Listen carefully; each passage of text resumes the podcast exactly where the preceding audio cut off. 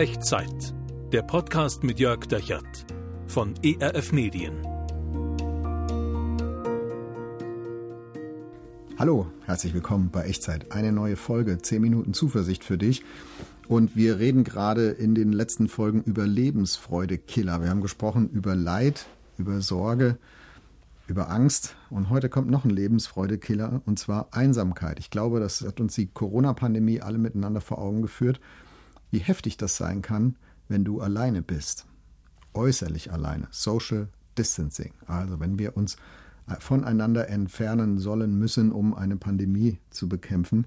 Egal, ob das jetzt vielleicht im Heim ist, oder im Homeoffice oder einfach so im öffentlichen Raum. Einsamkeit, das, was wir uns manchmal vielleicht so in einem sehr betriebsamen Alltag äh, gewünscht haben vor der Pandemie, merken wir auf einmal, wie heftig das ist, wenn wir wirklich mal einsam sind. Was ich manchmal noch schlimmer finde als die äußere Einsamkeit, ist die innere Einsamkeit. Kennst du das? Du bist vielleicht mit anderen zusammen oder du bist total sozial vernetzt über soziale Netzwerke, aber eigentlich gibt es da keinen, der weiß, was wirklich hier drin bei dir los ist, was du mit dir rumträgst, was du, äh, so wie es in dir aussieht. Da gibt es keinen, der versteht, wie es dir wirklich geht. Kennst du das? Ich kenne das und ich bin dankbar, dass es nicht zu oft passiert ist bisher in meinem Leben. Aber ich kenne Zeiten, zum Glück nicht so viele Monate, in denen nur ich nur mit wenigen Leuten teilen konnte, was mich bedrückt. Und da habe ich mich innerlich einsam gefühlt. Und hey, vielleicht geht es dir jetzt gerade so wegen dem einen oder dem anderen Thema. Und in solchen Zeiten, wo wir äh, diese innere Einsamkeit erleben, glaube ich, braucht es eine andere Art von Begegnung. Nicht einfach nur Menschen um uns herum, sondern eine andere Art von Begegnung, eine tiefere Art des Verstehens. Und heute erzähle ich dir von einer Frau, die das erlebt hat. Schon vor vielen tausend Jahren, ihr Name ist Hagar und hier ist ihre Geschichte. Hagar lebte als Ausländerin im Haushalt von Abraham, ja, dem Abraham aus dem Alten Testament, dem großen Helden des Glaubens, als Magd seiner Frau Sarah. Und manche von euch wissen das, Gott hatte Abraham einen Sohn versprochen, Abraham war schon alt, Sarah auch, also es war irgendwie unwahrscheinlich, dass das auf normalem biologischen Weg noch funktioniert. Und Abraham und Sarah haben beschlossen, wir helfen dem mal ein bisschen nach und vielleicht klappt es ja mit Abraham und der Magd Hagar zusammen. Die ist noch jünger, das könnte funktionieren. Künstliche Befruchtung gab es damals noch nicht, also eine Magd, die das übernimmt, das war die einzige Möglichkeit, die die damals hatten im antiken Orient. Wilde Zeiten, sagen wir von heute aus. Und tatsächlich, Hagar wird von Abraham schwanger und sie bekommt, äh, bekommt ein Kind und Abraham bekommt dann seinen Familienerben. Und Sarah, Sarah bekommt Eifersucht. Und dann passiert das, was eigentlich passieren musste. Sarah und ihre Magd Hagar bekommen sich in die Haare, denn in der damaligen Kultur war Unfruchtbarkeit ein absoluter Makel und Sarah bekommt das jetzt von ihrer eigenen Magd jeden Tag vor Augen geführt, dass sie anscheinend nicht ganz so wertvoll ist wie die schwangere Hagar. Und sie setzt der Hagar so zu, sie macht sie klein, sie demütigt sie und Hagar hat irgendwann die Schnauze voll und flieht und sagt, ich halte das nicht mehr aus und flieht als Schwangere, als Hochschwangere in die Wüste. Und da da beginnt jetzt unsere Geschichte. 1. Mose 16, die Verse 7 bis 14. Wir springen da mal rein und ich lese dir das vor. Vers 7. Aber der Engel des Herrn fand Hagar bei einer Wasserquelle in der Wüste, nämlich bei der Quelle am Weg nach Schur. Und der Engel sprach zu ihr: Hagar, Sarahs Magd, wo kommst du her und wo willst du hin? Also, die Hagar sitzt da in der Wüste an der Quelle, da gibt es ja nicht so viel Wasser. Ähm, Sie ist völlig fertig, sie ist erschöpft, hochstrapaziös, selbst für Nichtschwangere, durch die Wüste unterwegs zu sein und für die Hagar umso mehr. Und der Engel des Herrn heißt es, findet sie. Ähm, und er weiß genau, wen er da vor sich hat. Er spricht sie mich an, sagt Hagar, Sarahs Magd, wo kommst du eigentlich her und wo willst du eigentlich hin?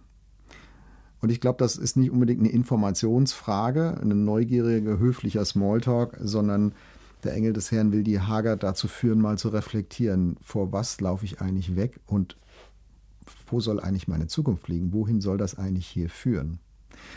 Und in Vers 8 antwortet dann die Hagar und sagt, ich bin von Sarah, meiner Herrin, geflohen. Ich finde das interessant. Die Hagar beantwortet die Frage, wo komme ich eigentlich her? Nur weg, weg von der Sarah. Aber die Frage, und wohin willst du, die beantwortet sie nicht. Und ich glaube, weil sie es selber nicht weiß.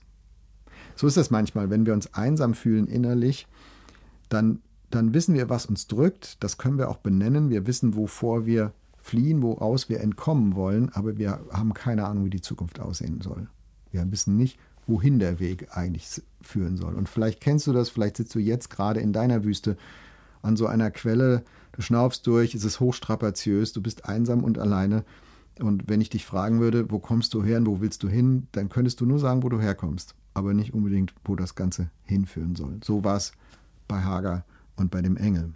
Und es geht weiter, Vers 9. Und der Engel des Herrn sprach zu Hagar, Kehre wieder um zu deiner Herrin und demütige dich unter ihre Hand. Ich will deine Nachkommen so mehren, dass sie der großen Menge wegen nicht gezählt werden können. Siehe, du bist schwanger geworden und wirst einen Sohn gebären, dessen Namen sollst du Ismael nennen, denn der Herr hat dein Elend erhört. Ismael, das heißt, der Herr erhört dein Elend. Namen haben ja im Alten Testament oft auch eine, eine wörtliche Bedeutung, eine tiefe symbolische Bedeutung. Wir kommen gleich nochmal darauf zurück. Also, der Engel sagt der, äh, sagt der Hager, pass mal auf, ich sag dir, wo dein Weg jetzt hinführt. Er führt erstmal wieder zurück zur Sarah, zurück in diese Umstände. Ich hole dich da nicht raus. Ich hole dich nicht aus dieser äußeren Klemme raus, aber ich eröffne dir eine Zukunft. Ich sage dir, ich öffne dir eine Zukunft. Ich sage dir, was, was werden wird in dieser Zukunft.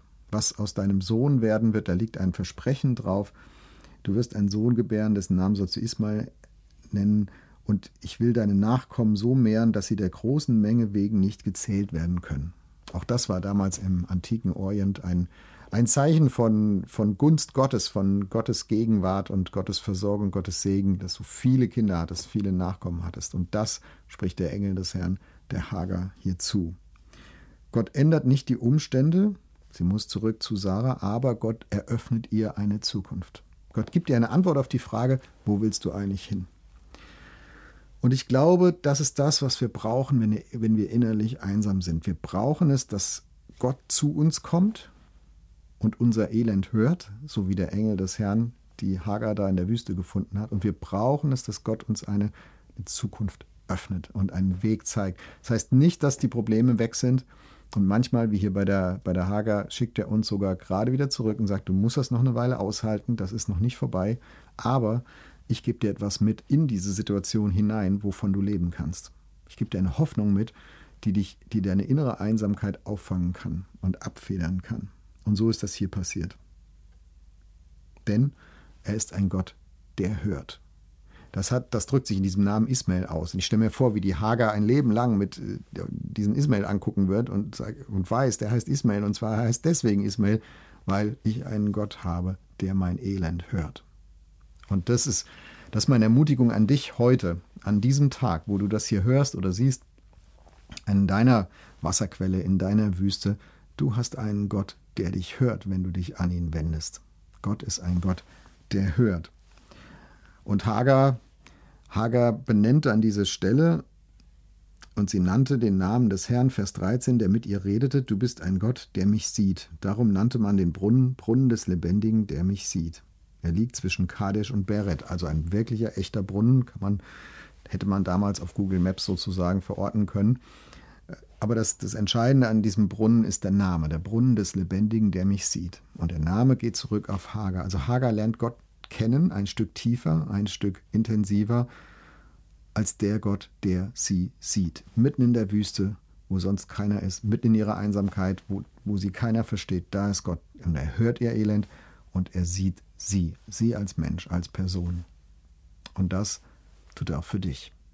Gott hört dein Elend, wenn du dich an ihn wendest, egal in welcher Wüste du gerade sitzt. Und Gott sieht dich, äußerlich und innerlich. Gott versteht, was in dir los ist, auch wenn es Menschen im Moment kaum verstehen. Und wenn wir dann weiterlesen in dieser Geschichte, dann stellen wir fest, ja, die Hagar ist tatsächlich zurückgegangen zu Abraham und Sarah und sie hat weiter in diesem Haushalt gelebt als Magd und der Ismael ist auf die Welt gekommen und ähm, äh, und es ist nicht alles plötzlich anders, aber eine Sache ist anders geworden für sie. Sie wusste ab da, sie hat einen Gott, der ihr Elend hört und einen Gott, der sie sieht. Egal wie die Sarah als ihre Herrin damals mit ihr umgegangen ist, Gott sieht mich, das weiß sie. Gott ist lebendig, Gott geht auf mich ein und Gott gibt mir eine Zukunft. Und das ist Gottes Angebot auch an dich heute. Gott hört dein Elend, Gott kommt zu dir in deine Wüste, an deine Wasserquelle und er sieht dich. Und das ist manchmal alles, was du in einsamen Momenten wirklich brauchst. Und ich lade dich ein, mit mir dafür zu beten, dass du das spüren kannst und dass du das erleben kannst. Also wenn, dich, wenn du magst, kling dich ein in die Worte, die du mich sprechen hörst und mach so auch zu deinem Gebet. Gott, du kennst meine Wüste. Du kennst diesen Brunnen, an dem ich gerade sitze und irgendwie ausruhe und es irgendwie aushalte. Du weißt, was das ist, wo ich mich einsam fühle und mich kaum ein Mensch versteht. Und du hörst auch dieses Gebet jetzt. Du weißt, wie ich es meine im Herzen. Und Gott, ich wünschte mir, du würdest meine Umstände verändern. Und ich weiß nicht, ob du das wirst. Aber ich möchte dir danken, dass du mein Elend hörst, dass du dieses Gebet hörst. Und ich möchte dir danken, dass du mich siehst, wahrnimmst, äußerlich und innerlich, dass du weißt, was in mir los ist. Dass ich nicht wirklich einsam bin, weil du bei mir bist. Danke, dass du mir eine Zukunft eröffnest, mitten in dieser Situation, in der ich gerade drin stecke. Bitte gib mir Mut, in deine Zukunft vorwärts zu gehen. Amen. Eine Frage an dich. Wo fühlst du dich gerade alleine? Wo ist diese Wüste? Wo ist diese Quelle, wo du vielleicht gerade sitzt, dich einsam fühlst und diesen Gott brauchst, der dich hört und der dich sieht und der dir eine Zukunft gibt, schreib mir doch gerne entweder unten in den Kommentaren oder per E-Mail an echtzeit.erf.de. Ich würde mich wirklich freuen, von dir kurz zu hören. Und nimm diese Ermutigung mit aus der heutigen Folge Echtzeit in deine, in deine Wüstensituation, in dein Unterwegssein, in da, wo du dich vielleicht gerade einsam fühlst. Ja, es gibt im Leben Zeiten, in denen wir uns innerlich einsam fühlen. Das ist so. Oder es gibt einen Gott, der dich hört, wenn du betest. Es gibt einen Gott, der dich sieht, wie du bist und was in dir los ist, der dich wirklich versteht. Es gibt einen Gott, der dir eine gute Zukunft eröffnet, auch wenn er deine Umstände vielleicht nicht schnell verändert. Er sieht dich und er gibt dir eine Zukunft. Und er soll dich segnen, das ist mein Wunsch und das möchte ich dir gerne zusprechen. Der Herr segne dich und behüte dich. Der Herr lasse sein Angesicht leuchten über dir und sei dir gnädig. Der Herr erhebe sein Angesicht auf dich und schenke dir seinen Frieden. Amen. Das war Echtzeit. Zehn Minuten Zuversicht für dich. Der Podcast mit Jörg Dechert von ERF Medien.